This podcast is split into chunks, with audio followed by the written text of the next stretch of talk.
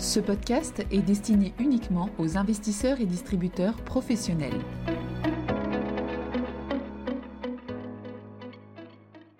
Bonjour à tous. Aujourd'hui, nous allons revenir sur les messages clés du World Energy Outlook que j'ai publié fin octobre.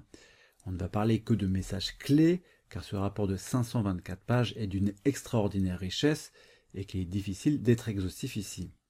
Les premiers mots du World Energy Outlook 2022 donnent le ton. Le rapport commence par Le monde se trouve au milieu de sa première crise énergétique globale, un choc d'une complexité et d'une ampleur sans précédent.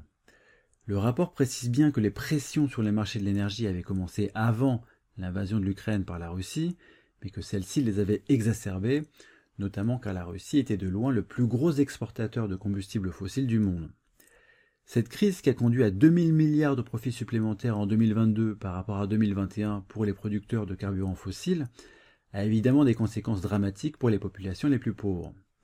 Elle a mené à une forte hausse de l'insécurité alimentaire dans de nombreux pays en voie de développement, puisque les prix de l'alimentation sont très liés au prix de l'énergie. Mais cela va nettement plus loin, puisque 75 millions de personnes dans le monde qui avaient récemment obtenu un accès à l'électricité vont vraisemblablement le perdre à cause de la montée des prix.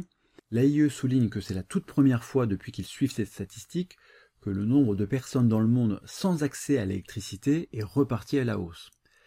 Par ailleurs, 100 millions de personnes de plus vont devoir avoir recours au bois à brûler pour cuisiner, au lieu de solutions plus propres et plus saines.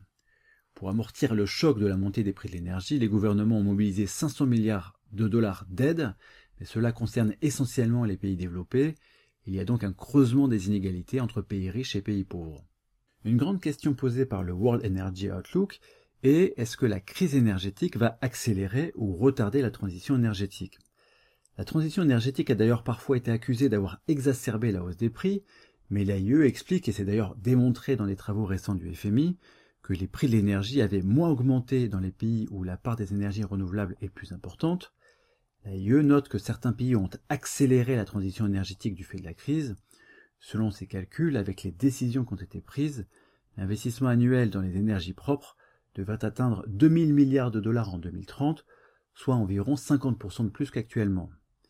L'Inflation Reduction Act adopté cet été aux États-Unis joue un rôle important, mais il faut mentionner l'accélération du déploiement des renouvelables en Europe, mais aussi en Inde où c'est même très spectaculaire. Pour la première fois, le World Energy Outlook prévoit, sur la base des décisions prises, que la demande de chaque carburant fossile va connaître une baisse ou une stagnation sur son horizon de prévision. La demande de charbon devrait retomber dans les prochaines années, la demande de gaz naturel devrait se stabiliser vers la fin des années 2020, et la demande de pétrole devrait connaître un pic au milieu des années 2030 avant de baisser légèrement en raison de la généralisation des véhicules électriques. C'est un fait historique puisque les carburants fossiles et la croissance économique ont été intimement liés depuis la révolution industrielle au XVIIIe siècle. C'est donc une période charnière pour l'économie mondiale. Les émissions de CO2 liées à l'énergie devraient atteindre un pic vers 2025, avant de redescendre lentement. C'est bien mieux que ce qui était anticipé il y a quelques années, notamment grâce à l'accélération des gouvernements et au progrès technologique, mais ça n'est malheureusement pas encore suffisant pour limiter le réchauffement climatique. Dans le scénario net zéro en 2050, c'est plus de 4000 milliards de dollars d'investissement annuel dans les énergies propres qu'il faudrait atteindre en 2030, et malheureusement, c'est dans les pays pauvres et dans les pays émergents que les investissements sont le plus insuffisants. Chine mis à part, les investissements en énergie propre de ces pays n'ont pas augmenté depuis la signature de l'accord de Paris en 2015. Il y a donc vraiment besoin de nouveaux mécanismes d'aide sur ce plan.